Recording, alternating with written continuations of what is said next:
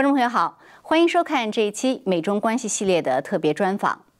最近一段时间，中美冷战和双方海军的演习不断升级，中共在南海、台海不断提升军事压力，而美军对于中共的备战和防范型威慑也不断加强。中共对周边国家的军事威胁和与美军的海上对抗已经进入了一个新的危险阶段。而中共的不断进逼，也意在测试拜登政府的底线。那么，拜登政府如果不能强硬反击，中共是否就可以为所欲为？亦或是美中军事实力相差太远，中共仍然不敢轻举妄动？本期节目呢，我们请程晓农博士为我们分析一下中美冷战状态下双方军事对抗的动态。程晓农博士，您好。您好，观众朋友们，大家好。好的，很高兴再次与您探讨中美关系。呃，那我们先来谈一谈这个中美的这样一个海上的军事对抗啊。呃，近期中共在南海、台海的这个军事压力，呃，在不断升级，国际非常关注。那相应的，美国方面的反制呢，也是日益明显啊。呃，但是在这个双方对峙中呢，出现了一个非常有意思的小事，但是却引爆舆论。我们先来谈谈这个事情，就是四月十一号。美国海军的这个官网贴出了一张照片，是美国马斯廷号驱逐舰舰长近距离观察中共辽宁号航母的照片，而且这个舰长的这个姿势非常放松哈，所以呢，呃，大家都在做出各种解读。那我想请您谈一谈，您觉得这张照片，呃，就是说，您认为美军发布这张照片释放出什么样的信息？另外，这张照片出现的这个大致背景是什么？嗯，它大背景是这样，就是最近中国出动辽宁号这个航空母舰这个编队，对日本、台湾还有菲律宾进行威胁。那么辽宁号航母呢，是三月底从它在青岛的基地出发的，向南穿过了日台湾东北部那个日本的宫古岛和石垣岛之间的海域，然后进入台湾东部的海域，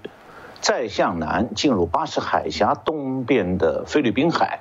那么威胁菲律宾。这次有趣的就是中国这个航母编队啊，有一个美军的伴侣，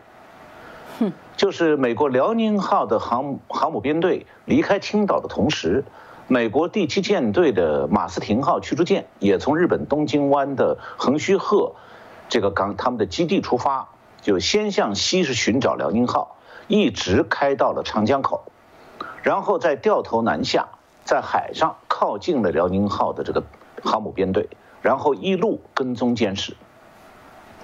那马斯廷号呢是美国海军的主力驱逐舰，隶属于第七舰队的主要的水面部队，它的海军第七十一特遣部队的十五驱逐舰中队。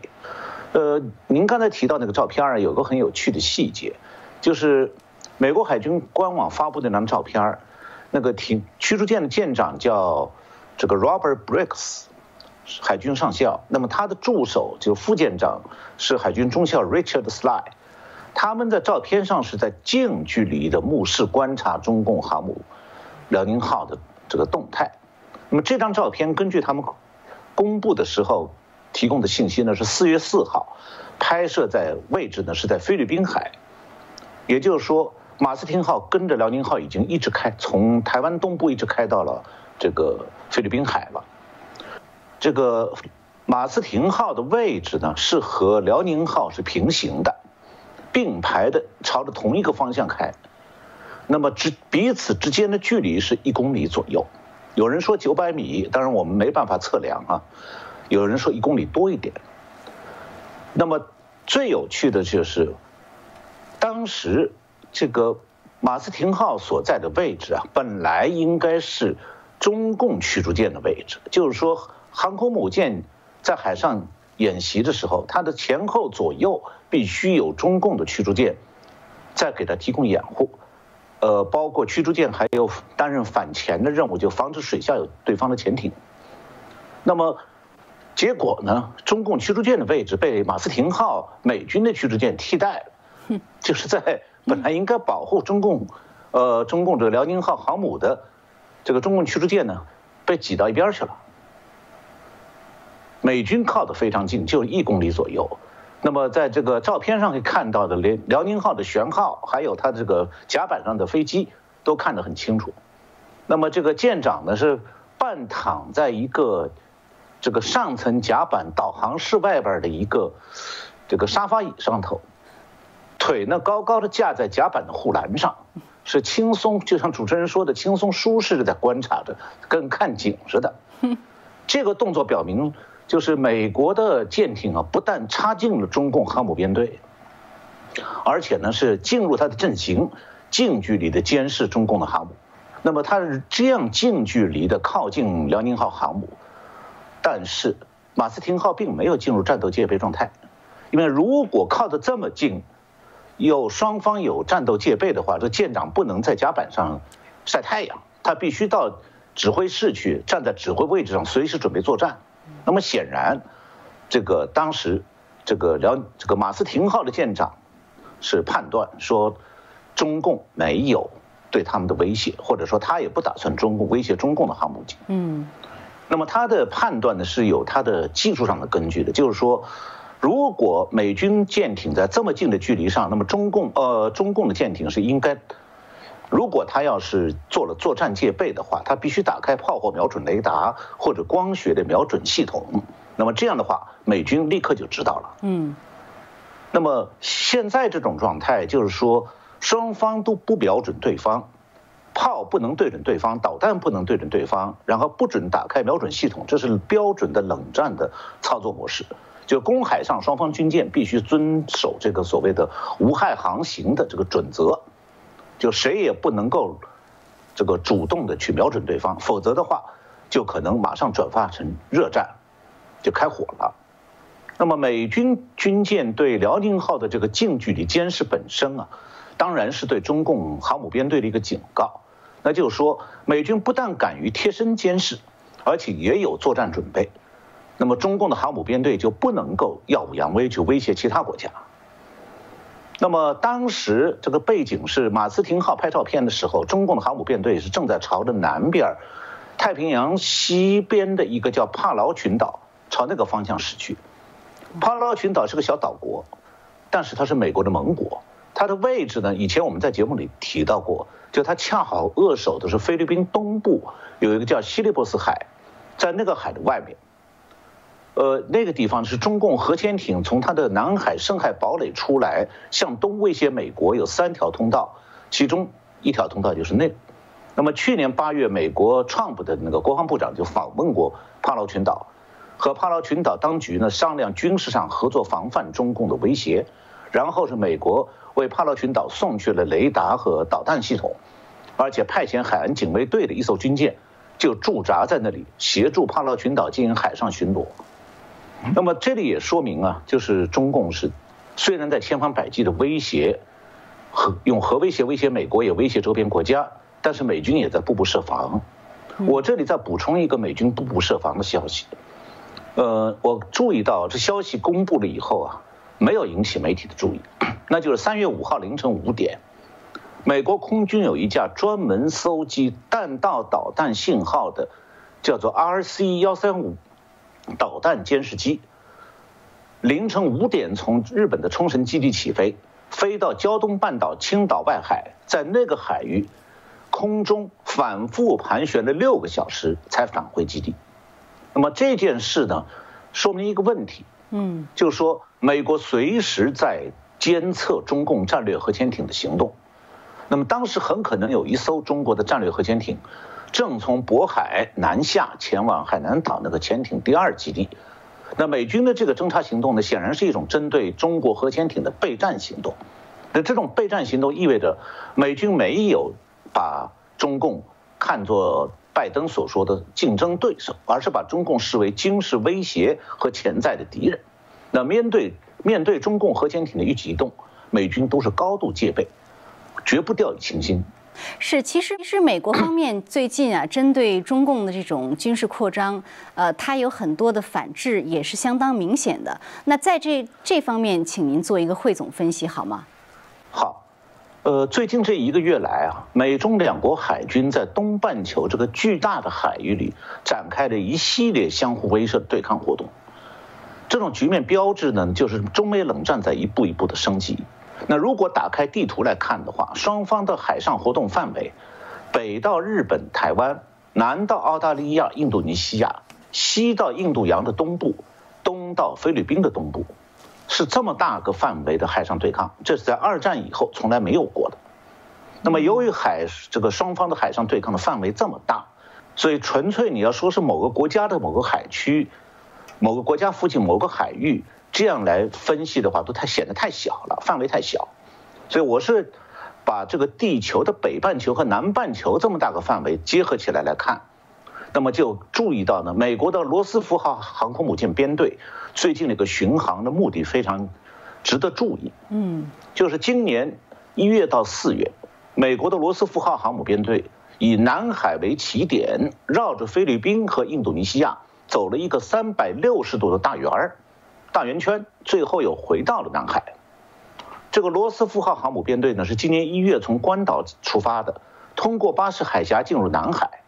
然后呢和从中东开来的美国的尼米兹号航空母舰编队一起在南海南部进行演习，然后罗斯福号航母编队又和从中东开来的马金岛号两栖戒备群在南海展开了联合远征演习。然后完成这个演习以后，罗斯福号航母编队向东穿过这个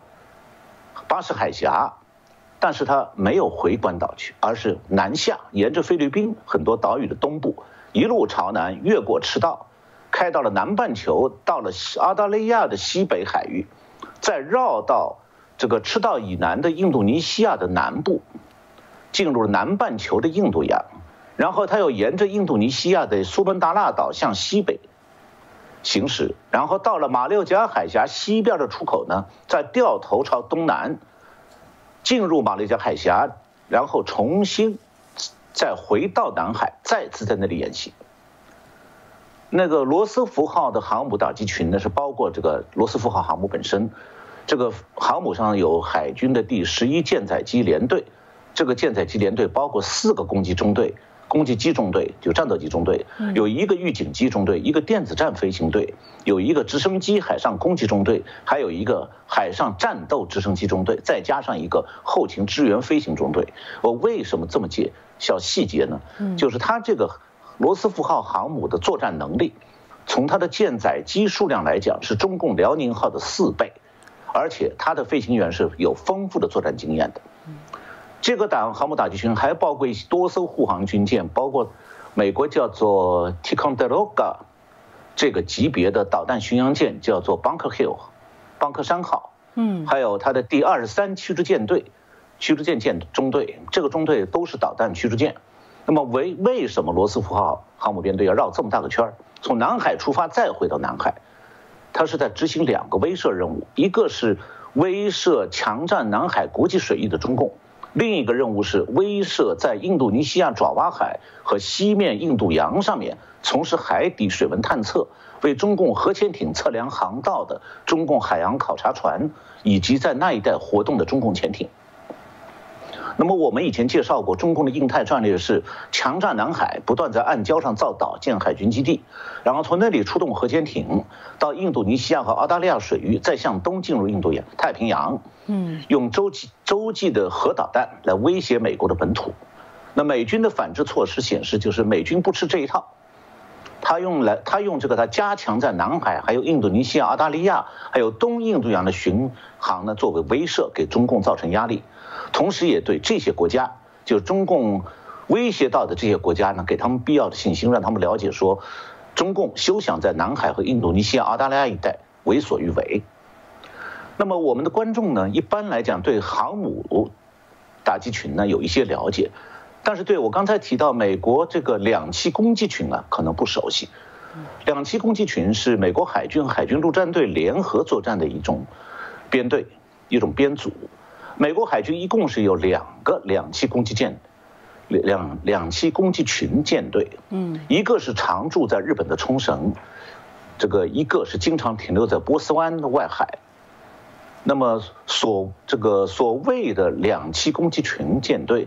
核心呢是一艘两栖攻击舰，美军是这么叫它。其实你要看照片它就是一艘中型的航母，它可以携带多架直升机，还可以起降 F 三十五战斗轰炸机。它主要任务呢是把海军陆战队的突击部队送到冲突发生的地区。那么驻冲绳的那个两栖攻击群舰队，它的旗舰叫美利坚号。以前在波斯湾的那个旗这个攻击两栖攻击群舰队的旗舰呢是马金岛号，两艘都是中型航母。那马金岛号攻击群呢，包括是马金岛号这艘中型航母，还有一个这个叫做 Somerset 号的。两栖船坞登陆舰，它一艘叫做 San Diego 号两栖运输舰。那马金岛号是上面呢带着一个直升机中队，一个轻型的反潜直升机中队，一个战术空中控制中队，呃，一个海军陆战队的支援登陆的直升机中队，还有一支海上远征登陆部队组成的地面战斗部队，再加上一个攻击舟艇支队和一个作战后勤营。那么，这个其中这个两栖中队的这个就地面作战部队的这个指挥官叫做 Stewart Batshansky，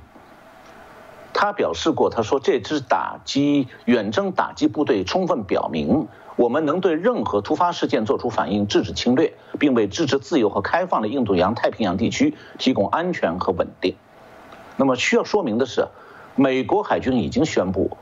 马金岛号两栖攻击群从此调离中东地区，改归美军印太司令部指挥。这就意味着，美国一共两支海上突击舰队现在全部都部署在中国周边。那么，这种军事部署是对中国在南海和东海的威胁做出直接而明确的一种实力警告。那么，这次是马金岛号两栖攻击群就和罗斯福号航母编队一起演习。也是针对中共强占南海国际水域、造岛建海军基地的一种警告。那么现在常驻冲绳的这个美利坚号两栖攻击群舰队呢，是负责应付中共威胁台湾的；而新调来的马金岛号两栖攻击群舰队呢，今后看来是要负责这个南海中共的侵略性行动。所以，如果说罗斯福号航母编队主要是从空中和海上对中共在印太。地区的活动展示威慑力，那马金岛号两栖攻击群所展示的，它所威慑的就是在南海国际水域造岛的海军基地上的中共海军地面人员。所以，罗斯福号的航母指挥官海军少将 Verisimos 表示过，他说，将航母打击群的能力与马金岛两栖攻击群的能力相结合，可以提高我们的战术技能，并表明我们对印度洋和太平洋安全和繁荣的持续奉献。美国海军和海军陆战队联合团队在该地区是一支稳定的力量。嗯，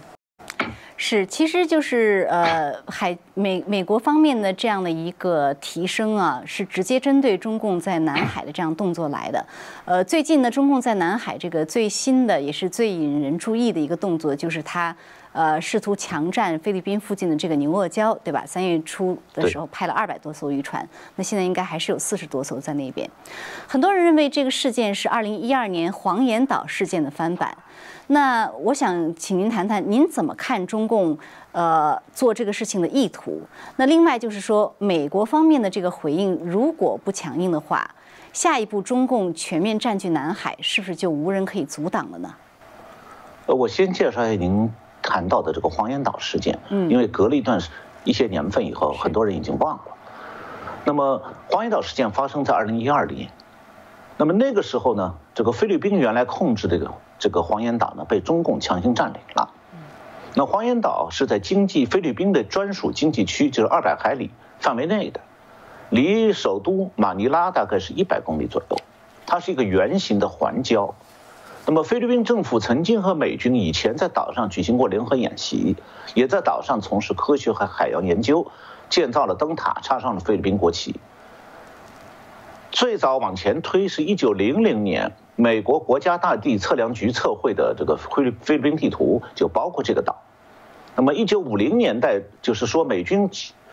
这个菲律宾还是美军殖民地的年代，美军就把它算在菲律宾领土呃所属的岛屿了。那么，一九五零年代的时候呢，驻菲律宾军驻菲律宾的美军啊，还用这个黄岩岛作为他们的靶场。一九七八年的时候，菲律宾当时的总统是马克思，他签署的法令，把这个岛列入了菲律宾领土。一九八零年的时候，这个岛还在美军控制之下，然后呢，美军后来就撤离了。二零零九年三月十号，当时的菲律宾总统是阿阿罗约夫人，她也签署法令，确认黄岩岛是菲律宾的领土，在菲律宾的海上边界之内。但是从一九九零年开始，中国不断派人到黄岩岛去，试图占领和控制它。嗯，在以后的十年里头，菲律宾海军一直控制那个岛，但是不断的和中国派到那里船只发生武装冲突。二零一二年，菲律宾海军扣押了十几艘进入黄岩岛，就黄岩环礁的中国渔船，然后中共强硬反应，两国之间因此就发生了黄岩岛事件。那菲律宾民众在国内是抗议中国入侵，菲律宾国防部长号召民众要备战，应对中国的侵略。那么。我查到，二零一二年四月十九号，中国的搜狐网还发表篇专文，标题是“解放军三大基地频繁异动，核潜艇已奔赴南海”。文章中特别说了一句，说只有给他们点颜色看看，意思就我要占你的地盘，你要不让我占，给你颜色看看。然后这次的黄岩岛事件冲突的结果是，双方对峙一段以后，最后这个岛被中共占了。但是呢，中共占了这个环礁之后，没有再进一步造岛。我估计他是把这个环礁啊看作是他后方，就虽然靠菲律宾很近，他觉得那已经不值得造岛了，他要把造岛的施工力量派到更南边的、更深入的海南方海区去。那么最近呢，中共是在南海更靠南的地方，就是位于黄岩岛西南方几百公里一个叫牛轭礁的地方造岛建海军基地。牛轭礁呢是南海当中最大的一个环礁。这个它的地形呢是一个倒 V 型，就是尖头朝上。嗯，它的位置呢在菲律宾这个巴拉望岛的西方，离马尼拉是马尼拉的西南方，离文莱这个小国很近，也是在菲律宾这二百海里经济专属区范围内。那如果我你是从地图上从越南的这个中南半岛越南的最南端到菲律宾首都马尼拉中间，你画一条直线。牛轭礁就在这个线差不多正中的地方，也就是说，中共现在已经入侵到那个范围了。那么，中共之所以要入侵，是因为这个地方是中共战略核潜艇南下往澳大利亚方向这个出击的一个南向水道的要冲。那么，在这里建海军基地，将为他封锁南海国际水域提供条件。那现在看来呢，中共是明确准备在菲律宾领海不远的海上建一个更大的新海军空海军基地。这个中共的印太战略野心非常大，它近期大概有三个目标：第一个就是基本控制南海国际水域，把南海是事实上变成中国的内海；第二呢是打通巴士海峡和澳大利亚北部沿海的水下航道，孤立澳大利亚和台湾。第三是扩大战略核潜艇舰队在中太平洋和东太平洋的活动，实现对美国的多方位抵近核威胁。那么，他为了他的第一个目标就是控制南海，把它变成中国的内海，他正在有计划、有步骤的把整个南海的国际水域占为己有，而且是准备在菲律宾、马来西亚沿海造岛、建更多的海军基地，而且要迫使菲律宾和马来西亚默认它的侵略行径。那么。越南呢不是中共的目标，原因是越南近海的水太浅，不适合中共的战略核潜艇活动，所以中共不打算到越南近海去造人工岛。那么越南也乐得就不和中共发生翻脸这样的事儿。呃，从二零一三年七月开始，中共的南海的国际水域有一共七个礁盘上先后大规模强行的造岛，他们是用大成的工大型的工程机械，还有一支施工大军。呃，从二零一三年到现在。这个将近九年时间，一共造出了一千超过一千万平方米的陆地。哇！它是用这个吹沙填海的工程，一共造出来七座岛屿，就原来都是礁没有岛的。经过它造岛，就出来了美济岛、朱碧岛、永暑岛、华阳岛、南薰岛、赤瓜岛和东门岛，一共七七个岛。这七个岛当中，前三个就是美济岛、朱碧岛和永暑岛，面积比较大。中国的有一个杂志叫《兵工科技》，它去年四月份的介绍过这几个岛的现状，就是说现在据他的介绍，填海之后，美济岛、朱碧岛和永暑岛这三座岛呢，都变成面积巨大的岛屿，岛上分别建了海水淡化设备和生活设施，都建了机场，这个机场除了起降平常输送物资的运输机之外，海空军的飞机也经常起降。那么这三座岛上都已经建了永久军用机库，机库大到可以容纳二十四架战斗机和四架大型飞机，比方讲像侦察机、运输机、加油机、轰炸机，都可以在那降，而且可以在机库里。现在呢，呃，中共已经派军海军在那里长期驻守，那这些人造岛已经成了事实上的军事基地。那除了这三个岛的军事基地之外，还有中共建了另外四个小一点的华阳岛。南薰岛、赤瓜岛和东门岛呢，它是建在岛上建了码头、营房、灯塔、雷达站、发电厂、海水淡化厂，还有信号发射塔。那刚才主持人提到了这个，最近菲律宾突然三月七号突然注意到，有二百二十艘左右中国大型的铁壳船，就是渔船，密集地停泊在牛轭礁水域，以每组几十艘的数量，分组的密集停泊，船靠船紧挨着。在海域上铺开，而且是晚上，船上的灯光大开，照向水面。那么估我的估计是，这些渔船停在那里的水面上，是既是为了给水下施工提供夜间照明，也是为了掩护水下施工，防止卫星看清楚到施工的状况。那么所谓的水下施工，就是说，有可能它是要用工程炸药把海底多年来自然形成的珊瑚礁把它炸掉，因为这个珊瑚礁呢对。潜艇的水下航行是不安全的。那么珊瑚礁炸碎以后呢？它接下来就用大型工程船把它吸上来，用高压喷到附近的礁盘上，堆积成岛。那么在这种作业过程当中，它如果不用密集的渔船停在水面上，那么水下炸药的爆炸会形成明显的水波纹，会被卫星拍到，就成为证据。那么现在呢，这个牛轭岛，我估计它的这个造岛工程，再加上它造完岛以后还要建军事基地，至少它要花一年时间。等这个岛造完以后，中共可能进一步向南，选择靠近菲律宾、马来西亚还有印度尼西亚海岸的暗礁继续造岛，把它的深海堡垒扩建到东南亚国家大门口。那么通过这一系列人造岛的海军基地，中共就试图控制住从海南岛核潜艇基地出。往南进入进入这个印度尼西亚和澳大利亚沿海的这个核潜艇水下通道，那美军呢现在只是用军舰或者舰队呢不定期到那个海海域巡逻，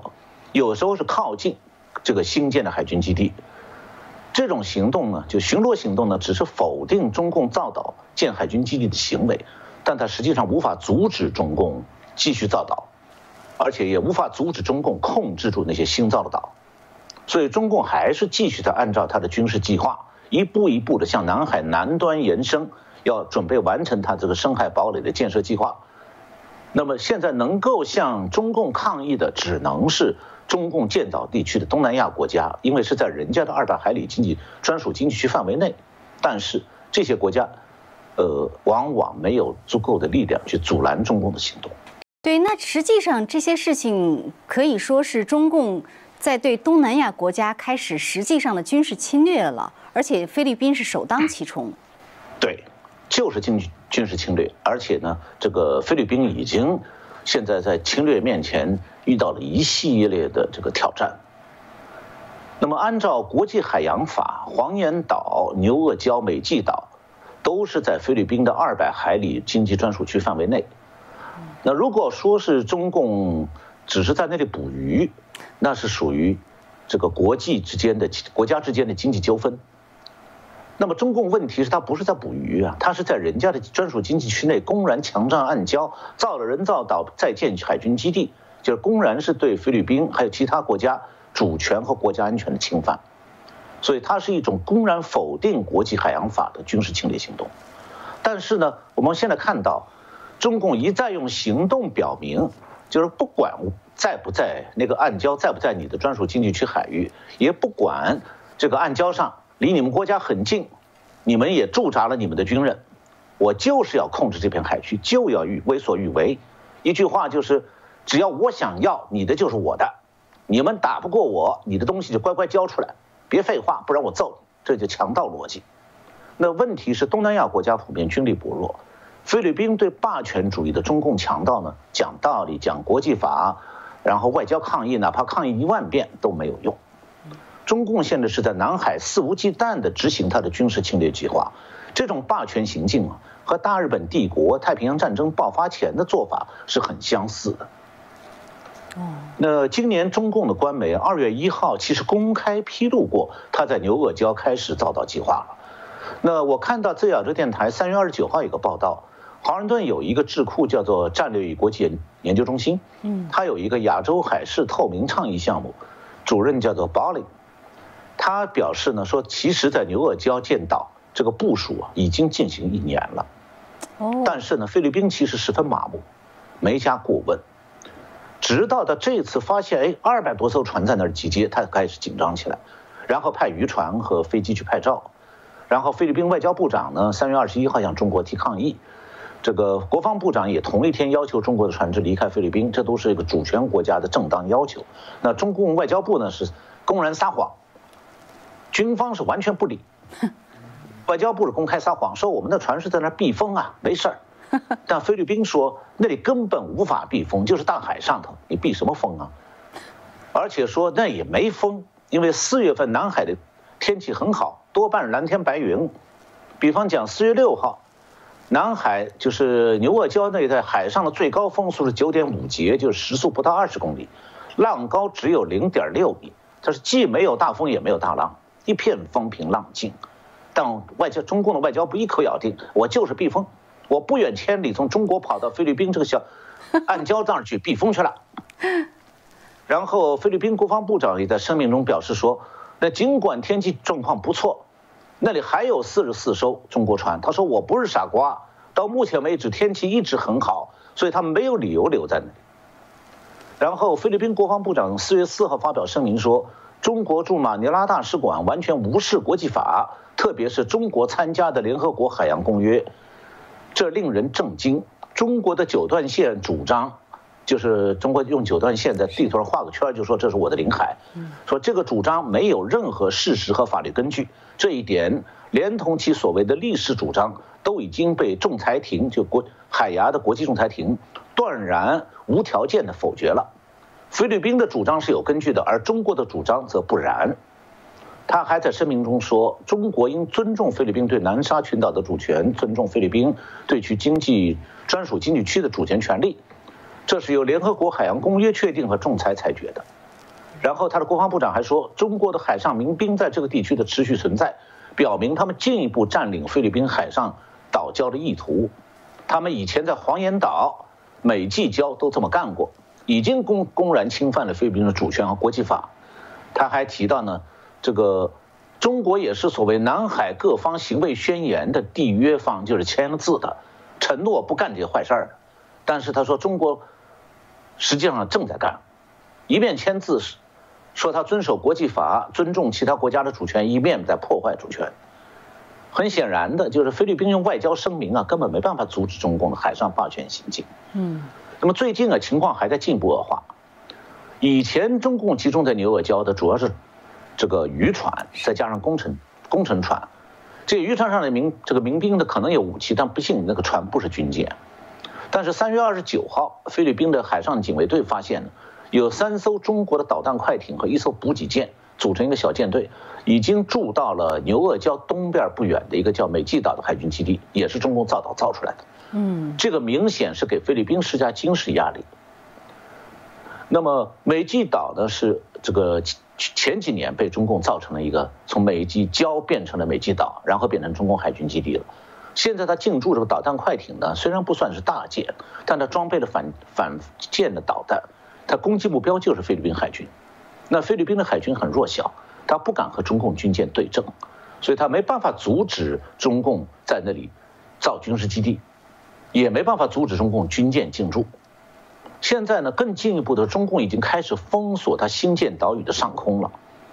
三月二十九号，菲律宾的军用飞机飞过中共造了我前面提到的赤瓜岛领上空的时候，遭到住在岛上的共军的驱逐。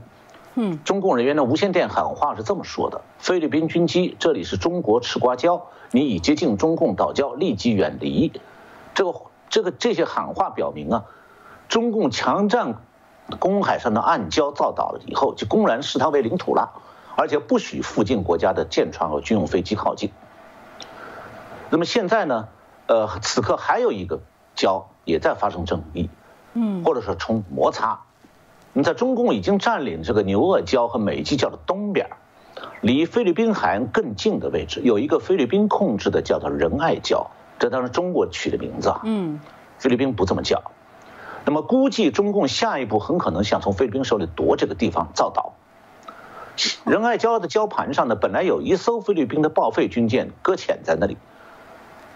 这个是这个军舰上驻有菲律宾军人的，长期驻守，而且定期换防。呃，目标呢就是保护菲律宾对这个暗礁的主权。但是中共现在明显展现出来，他要控制这个菲律宾已经有人居住、有军人居住的仁爱礁。四月八号，菲律宾电视台记者搭乘渔船从巴拉望岛出发，原来计划是到牛轭礁一线拍摄中共的船队。结果没想到，从东面往西开，还没到牛轭礁，就中途经过仁爱礁东边的时候，被中国海警团给逼退了。嗯，不许他往那个方向走。以后呢，中共又出动导弹快艇，把菲律宾的船给驱离了。那么很显然，如果这种状况持续下去，菲律宾驻守在仁爱礁上的废船上的军人啊，他就没办法获得海上补给，他也不能定期换防，他最后他就只能撤退了。那样的话，中共就可能用这种办法，就直接就把菲律宾原来控制的仁爱礁宣布是他领土了。那么对菲律宾来讲，从牛轭礁到仁爱礁，最近他面对的中共压力越来越大，而菲律宾呢，即将到来的更大危机也在近前了。因为对他来讲，在自己的经济专属区里，他的船只已经失去航行自由了。那么这片国际海洋法规定属于菲律宾的海区就被中共夺走了。而现在啊，菲律宾目前控制的暗礁不只是仁爱礁，还包括里勒滩等南海中间的一些暗礁。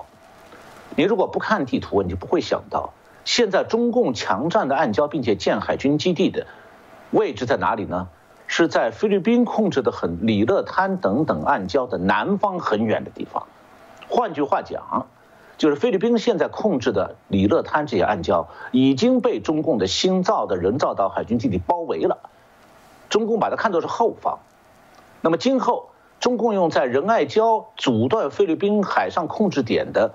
水上交通这种方法，就可以轻而易举把这些菲律宾军人赶走，然后造出海上大军新的军事基地来。这个做法基本上就用霸权的行径硬夺暗礁，在封锁它周围的海域。那很快，菲律宾这个马来西亚他们专属经济区就被中共切割掉了，一块一块的变成中国的所谓领海了，然后呢，也变成领所谓领空了。那么等到国际局势紧张的时候，中共就会用军事要地的借口，就把南海封锁起来，实现他对核潜艇深海堡垒的最终目标。他现在正在向这个目标一步一步的实施。是以前节目中我们提到过，就是中共如果占据南海啊，就是军事上的一些危险后果，其实商业上也有很大的这样的一个危险的后果。呃，今天没有时间展开谈，但是以前我们都谈过，在其他节目中呢，我们也都分析过。有机会的话，我们再来谈一谈啊。呃，这个这个在在南海的这样的一个扩张呢，呃，虽然说美国方面也做出了姿态去警告，但是呢，迄今为止，我看这个呃对中共的遏制呃不够力度，呃，那做不到是，我我觉得这个是一个非常呃对于美国来讲也是一个非常。呃，难处理的问题，因为除非你跟他军事上发发生这样的一个冲突，那个就是一个战争的问题了。对。嗯，那我们以后有机会再分析啊。那么再来看一看台海啊，因为时间的关系，台海的话呢，呃，美国国务院最近呢警告中共说，如果对台动武将是一个大错误。呃，话音刚落，第二天中共就出动二十五架次的军机进入台湾西南的航空区。那当然，它现在已经是基本上每天都有啊。但是这二十五架次好像是创纪录的，这个次数非常多。对。所以，呃，当然，中共最近呢，很多专家都在分析说，他对对台动武的时间线可能是在提前。呃，那我想一个，请您分析一下，就是您觉得中共确实呃是在为近期内，就是比如说一两年内。对台动武做准备吗？另外就是他频频进入台湾西南航防空区，呃，他有没有什么别的目的？对，我觉得你讲的两种可能性同时存在，就他确实是在为攻击台湾做准备，做军事上的准备，同时也是一种威胁，想压服台湾，把台湾吓垮了。那么另一方面，同时他也有另一个目的，就是他这个军用飞机连续到台湾西南海域的这个中华民国的航空识别区，这个活动不是现在四月份或者三月份的事儿，从今年一月就开始了，嗯，到现在已经连续三个月。几乎是经常不说天天如此的话，一个月至少二十几天是如此。嗯，是。那么，所谓台湾的西南海区，其实就是海南岛以东的深水海区。那么，中共的核潜艇从三亚出出发以后，它向东要是在水下潜航的话，很快就进入台湾的西南海区了。我在北京的多维新闻上看到一篇去年十月二十九号的文章，标题叫做《海底猎杀》。大中国大陆海空战力何为美日潜艇？这篇文章提到，去年九月到十月底，台湾西南海域空域就成为火爆的热点。美中双方海军出动了潜艇、反潜飞机和反潜舰艇，在这个海域，去年九到十月就进行了一个月的反潜攻防。那么，同样的攻防，今年一月再度发生，一直到现在。呃，然后呢？如果去搜集过去三个月台海两岸空中的这攻防的资讯，你就会发现说，中共出动的军用飞机当中最频繁到这个地区的不是轰炸机，也不是战斗机，而是反潜飞机两种，一种是运八 Q 型反潜机，还有一种是运九型通信对抗机。那么目标呢，应该不是台湾的潜艇，因为台湾潜艇老旧了。很可能他的目标是为了侦测美军的核潜艇，干扰美军核潜艇在水下的通讯。这说明啊，中共军用飞机的着眼点不在水上，而是在水下。同时也意味着，共军反潜机连续的频繁的出动到同一个海区，天天去值班，说明那个水下有美军核潜艇在和中共的潜艇对峙。呃，我特别查了一下中华民国国防部的资讯。今年一月到四月，共军的反潜机侦察活动范围非常窄，嗯，它是在福建、广东交界的外海，一个西北东南走向那个狭长区域里头，就是它每次都是到那个区域里去，嗯，呃，往东南方向飞过去以后，再沿着同一条航线返回，每天如此，也就是说，在那个水下。那个狭窄区域里，应该是一直有美军潜艇在活动，不过美军没有公布这个相关的资讯。没应该讲，美军的规则是，这个海军的活动结束之前，他不公布任何资讯。像我们刚才提到的罗斯福号航母编队，美军公布的他的这个这个资讯呢，位置都是在他离开了他这个位置之后才公布的，都是事后公布，不会是同同步的公布。这也是保护、保持军事机密的必要。嗯，是。所以我们现在没法知道美军是不是有潜艇在那里。那如果是共军的核潜艇不在那一带停留的话，美军核潜艇不会跑到那里去，无目的地留在那里。那么台湾西南海域现在是连着的巴士海峡的，今后就是共军核潜艇频繁活动的区域，美军核潜艇和共军核潜艇的水下对峙可能经常会发生。那我稍微介绍一下中共的核潜艇的情况。呃，中国的核潜艇是两种，一种叫战略核潜艇，它通常是从三亚出发，试图突破巴士海峡。那么，双方在那个地区的西南台湾西南海域的较水下较量，美军主要目的是掌握中共核潜艇的声纳、电讯资讯，为的是给他未来防范中共核潜艇建立反潜的数据库。那么，台湾海峡的平均水深不到二百公尺。所以，中共大型核攻击潜艇啊，在这个水域的机动能力受到限制，所以它一般不会，只会路过那里，不会长期停留在台湾海峡。那么，中共还有一种潜艇，是用柴油动力潜艇改装了，加上小型核反应堆以后，改装成的中型的核攻击、核动力攻击潜艇。这种潜艇通常是在上海或者是北方的船厂改装了以后南下。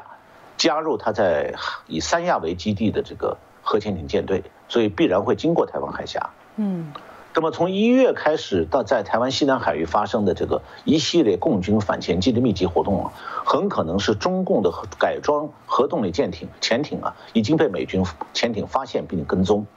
而共军呢就试图要发现美军潜艇的位置，甚至有轰炸机做出一个攻击美军潜艇的动作。那么，共军这种改装的核动力潜艇攻击潜艇，主要是让水下用来封锁台湾的。那么，中共的战略核潜艇呢？它威胁的主要是美国，不是台湾。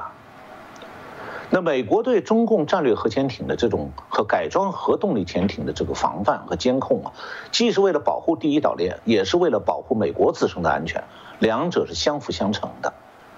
双方在这个海域的反复较量，当然有搜集对方潜艇的声呐还有通讯数据这种意图，那更是美军试图封堵中共核潜艇向东威胁美国这种演习。在中共的报道当中也能看出来。美军潜艇可能在那个海区实现一种叫做沉底战术，就是他把潜艇沉沉到海底不动，等着对方潜艇活动经过这个地区，他才跟上去。来，同时也是一个刺探对方潜艇的反应。那美军的在那个地区的活动呢，也是为了形成一套对付中共核潜艇的这个战术。所以有了这套战术，一旦中共的核潜艇越过台湾海、巴士海峡进入日本和那个帕劳群岛之间那个水深几千米的菲律宾海，对美国的国家安全就变得非常威胁，就变得非常大了。嗯，那如果共军的核潜艇能够自由的进出巴士海峡，它东就可以到中途岛，它去年一月就去过了。那么也可以到珍珠港，甚至更靠近美国大陆。那么从那里，他要想美军要再发现它的踪迹，比在台湾西南海区要难得多，因为第一岛链呢。它这个防卫一旦失效，中太平洋上岛屿太少，美军就没有办法依托岛屿基地展开反潜侦察，就真的变成大海里捞鱼了。所以那样一来的话，战略上美国就会陷入完全被动挨打的境地。嗯，所以其实就是。呃，还有一点时间，再再问您最后一个问题啊，就是从广义的上、宏观的上来讲呢，有人认为说，拜登当局他对于中共呢，其实没有办法真正强硬的，呃，那么中共很可能一步一步达到他的目的。我们看到中共在战略上哈，就是像您分析的，有多方面的呃在扩张，但是也有人认为说，中共和美国的这个军事实力啊，还是相差太远，更何况还是有。很多其他盟国的参与，所以中共是不敢轻举妄动的。所以您怎么看接下来这个局势的发展？呃，目前美国的军力是超过中国的，所以中共确实不敢轻举妄动。但是呢，我们也看到另外一面，就是拜登当局显然明显的不愿意增加军费。那么中共是在不断的扩大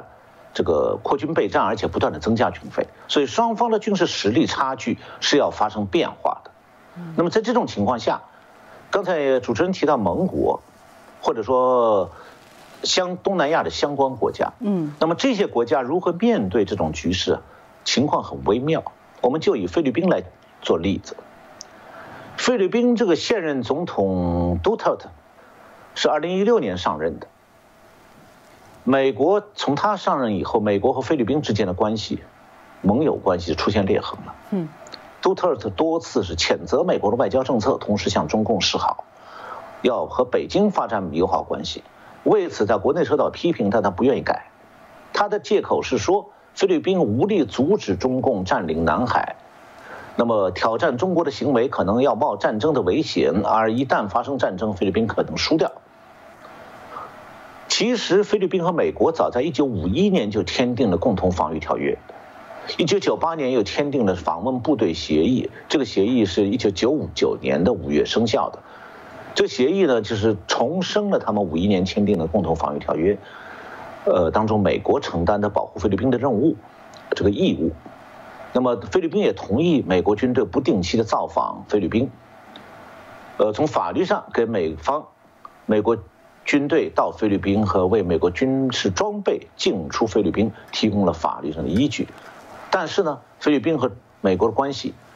长期以来就是过去六七年、七八年一直不太好。二零二零年的时候，一月份，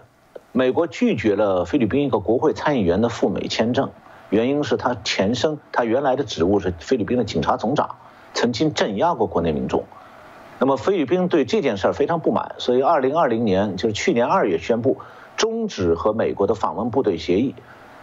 不过呢，他以后又两次推后了具体的终止日期，就是到底哪一天他退出这个和美国的访问部队协议呢？这个杜特尔特今年二月表示他还没做最后决定，也就是他在拿桥。嗯。另外呢，杜特尔杜特尔特明确表示，美国要想维持来访部队协议，要出钱，要支付更多的费用。美国和菲律宾军方本来每年都举行规模有限的一种叫做肩并肩联合演习，是象征性的。在新冠疫情爆发以后呢，已经取消了。那么最近菲律宾是受到了中国越来越大的威胁之后，美国主动和菲律宾开始沟通。三月三十一号，美国的国家安全顾问这个萨勒文和菲律宾的国家安全顾问通过电话。一个电话会议讨论大家双方共同担忧这个南海的中共的活动，然后美方是重申说这个美菲美国菲律宾的共同防御条约仍然有效，而且适用于南海。然后美国这个 Sullivan 说呢，美国同意美国和菲律宾继续密切协调应对南海挑战。他强调说，美国和我们的菲菲律宾盟友站在一起，维护以规则为基础的国际海洋秩序。而且重申菲律美菲共同防御条约适用于南海，然后紧接着，四月八号，美国国务卿布林肯和菲律宾外交部长通了电话，然后四月十号，美国国防部长奥斯汀在飞往以色列的途中，在飞机上和菲律宾的国防部长通了电话。那么，当时呢，这个菲律宾国防部长表示，在电话里说说希望恢复与去年已经取消那个肩并肩联合军事演习。嗯。另外呢，他还提到说，中国停留在牛轭礁水域的大量船只这个问题很严重。那美国是重申说，两国可以延续的来访部队协议，你们就甭取消了。然后国防部长奥斯汀事后在推特上说，对话富有成果，双方讨论了中共在南海的挑战，认同需要团结，确保地区安全稳定，也谈到了中方船只在牛轭礁集结的事件。而且美美国国防部长奥斯汀是提出了深化美国和菲律宾的这个国防合作的几项措施，